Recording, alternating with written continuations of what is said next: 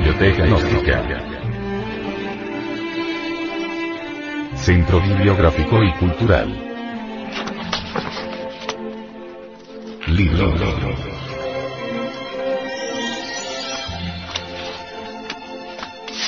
El misterio del áureo florecer. Autor. Samael Aumeor. Este libro fue pasado a formato sonoro digital, para facilitar su difusión. Y con el propósito de que así como usted lo recibió, lo pueda hacer llegar a alguien más.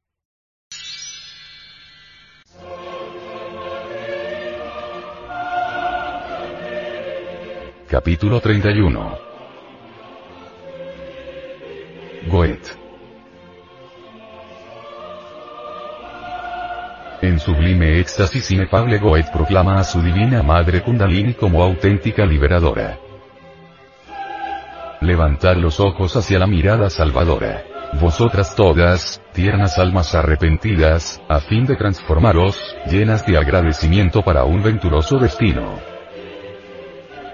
Que cada sentido purificado esté pronto para su servicio. Virgen, Madre, Reina, Diosa, se propicia. Bien sabía Goethe que sin el auxilio de Devi Kundalini, la serpiente ígnea de nuestros mágicos poderes, sería algo más que imposible la eliminación del ego animal. Es incuestionable que las relaciones amorosas más conocidas de Goethe excluyendo, naturalmente, la sostenida con Cristina Vulpius, fueron sin excepción alguna de naturaleza más erótica que sexual. Waldemar dice, no creemos pretender demasiado al decir que en Goethe el disfrute de la fantasía era lo elemental en sus relaciones con las mujeres. Se esforzaba por percibir la sensación de la consolación entusiástica, en una palabra, el excitante elemento musa de la mujer, que le inflamaba espíritu y corazón y que en absoluto debía procurar satisfacción a su materia. El apasionado enamoramiento que tuvo por Carlota Booth, Lilio Federica Brion no podía propagar correspondientemente toda la situación a lo sexual. Muchas historias literarias intentaron ya exponer lisa y llanamente hasta qué punto llegaron las relaciones de Goethe con la señora von Stein. Los hechos examinados abonan la idea de que se trató de una correspondencia ideal. El que Goethe no viviera, como es sabido, en completa abstinencia sexual en Italia, y que a su regreso a la patria ligara bien pronto un vínculo con Cristina Vulpius, quien nada le rehusaba, permite la conclusión de que debiera antes carecer de algo. Indudablemente, continúa diciéndonos Waldemar, Goethe amó de la manera más apasionada cuando se hallaba separado del objeto de su anhelo. Solo en la reflexión tomaba su amor cuerpo y le insuflaba ardor.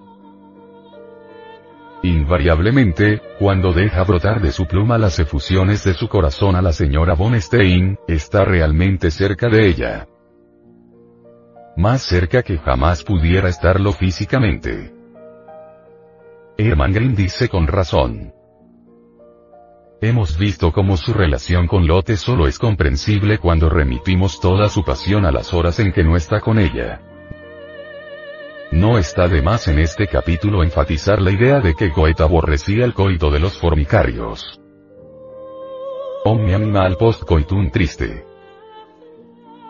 Así que traes a mi amor un desdichado disfrute. Llévate el deseo de tantas canciones, vuelve a llevarte el breve placer. Llévatelo y da al triste pecho, al eterno triste pecho, algo mejor. Que hable ahora el poeta. Que diga lo que siente. En verdad y poesía escribe. Yo salía raramente, pero nuestras cartas, refiriéndose a Federica, se intercambiaban tanto más vivientes. Me ponía al corriente de sus circunstancias para tenerlas presentes, de modo que tenía ante el alma con afecto y pasión sus merecimientos. La ausencia me hacía libre y toda mi inclinación florecía de vivamente solo por la plática en la distancia. En tales instantes podía yo propiamente dejarme deslumbrar por el porvenir. En su poema Dicha de la ausencia expresa claramente su propensión a la erótica metafísica. Liva, oh joven, de la sagrada dicha la flor a lo largo del día en los ojos de la amada. Mas siempre esta dicha es más grande que nada estando alejado del objeto del amor. En parte alguna olvidarla puedo, mas sí, a la mesa sentarme tranquilo, con espíritu alegre y en toda libertad. Y el imperceptible engaño que hace venerar al amor y convierte en ilusión el deseo.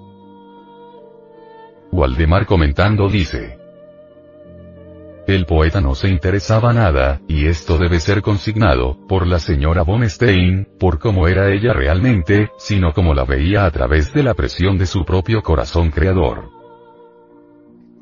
Su anhelo metafísico por lo eterno femenino se proyectaba de tal modo sobre Carlota, que en ella veía a la madre, la amaba, en una palabra, el principio universal o expresando lo mejor, la propia idea de Eva.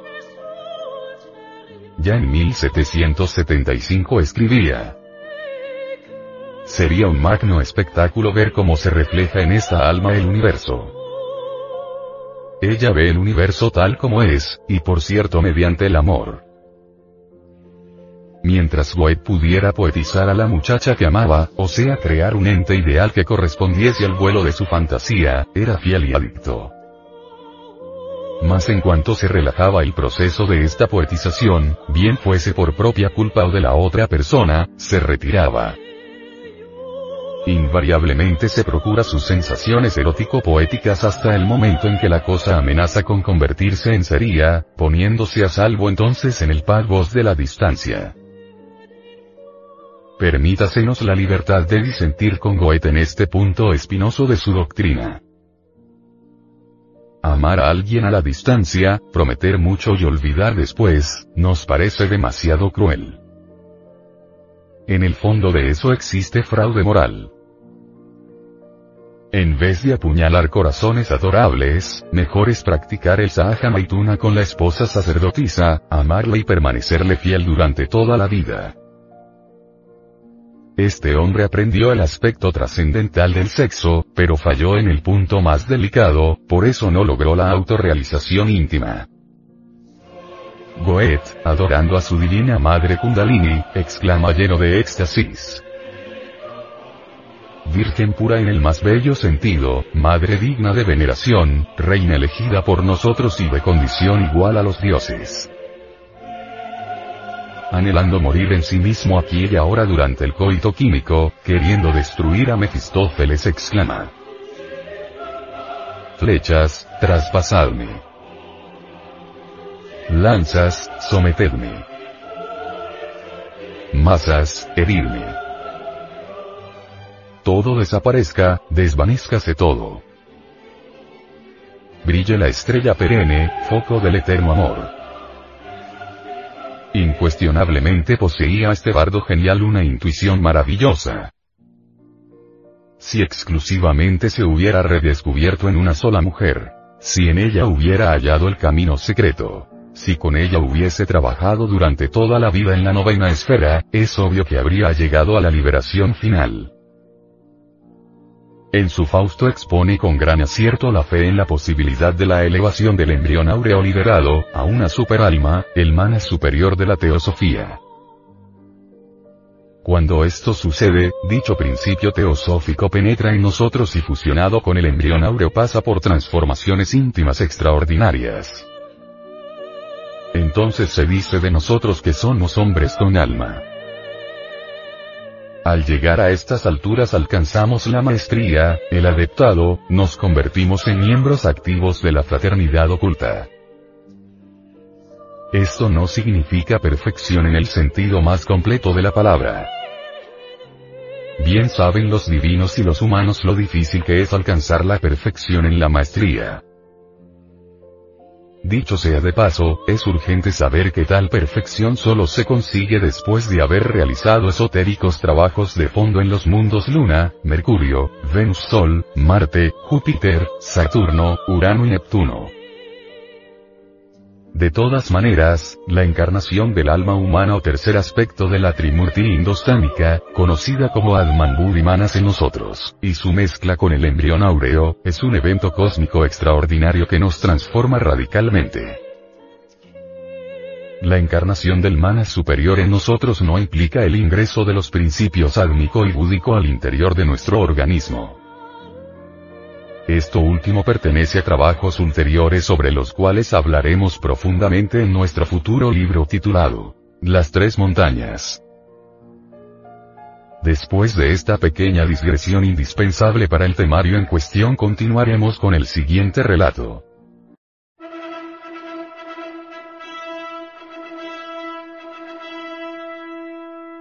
A mucho tiempo, sucedióme en el camino de la vida algo insólito e inusitado.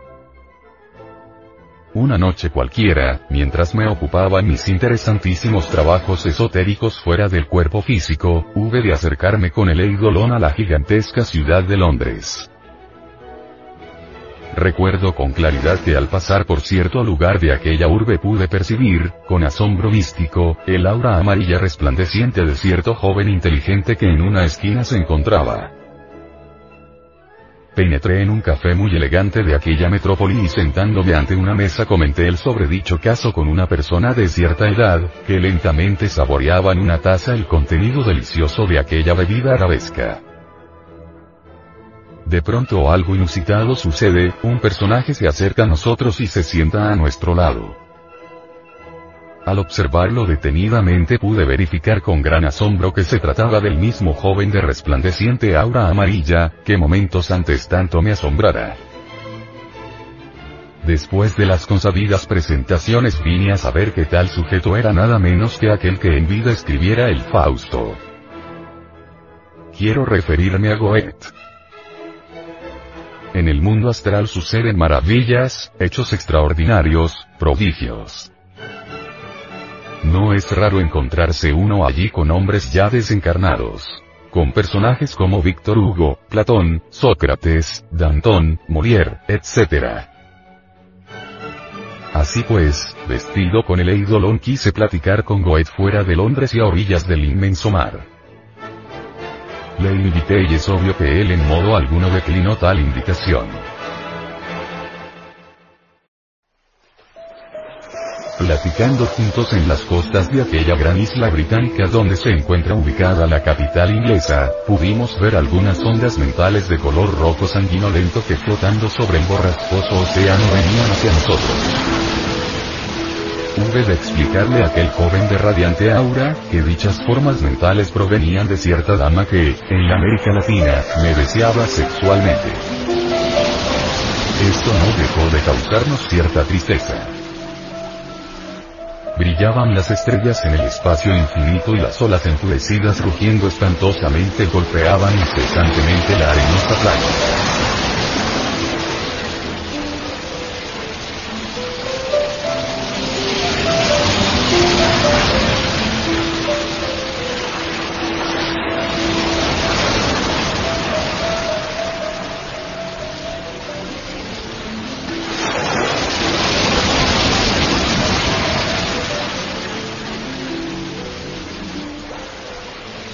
Platicando sobre los acantilados del pontón él y yo, intercambiando ideas resolví hacerle a quemarropa, como decimos aquí en el mundo físico, las siguientes preguntas. ¿Tienes ahora nuevamente cuerpo físico? La respuesta fue afirmativa. ¿Tu vehículo actual es masculino o femenino? Entonces respondió. Mi cuerpo actual es femenino. ¿En qué país estáis reencarnado? En Holanda. ¿Amáis a alguien? Sí, dijo, amo a un príncipe holandés y pienso casarme con él en determinada fecha. Dispense el lector que no mencionemos esta última. Pensaba que tu amor sería estrictamente universal. Amar las rocas, le dije, las montañas, los ríos, los mares, el ave que vuela y el pez que se desliza en las profundas aguas. No es ¿Es acaso el amor humano una chispa del amor divino? Este tipo de respuesta a modo de pregunta pronunciada por aquel que en su pasada reencarnación se llamara Goethe, me dejó ciertamente anonadado, perplejo, asombrado. Indudablemente el insigne poeta me había dicho algo irrefutable, incontrovertible, exacto.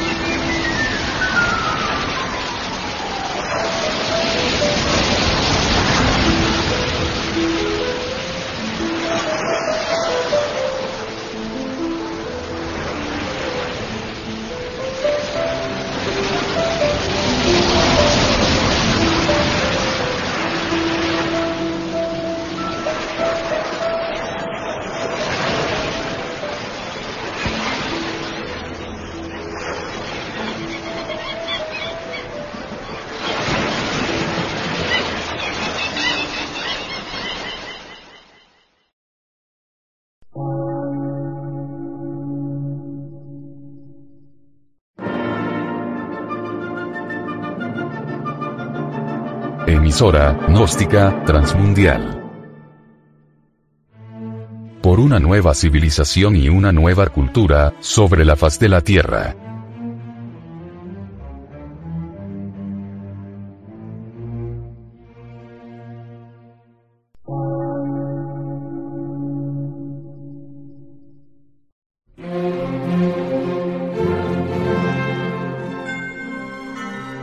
De radiodifusión.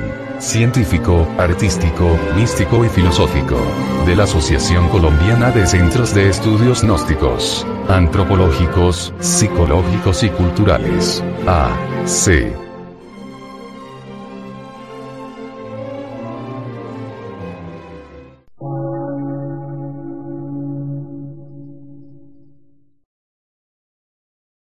Lectura en movimiento. Difusión sin fronteras.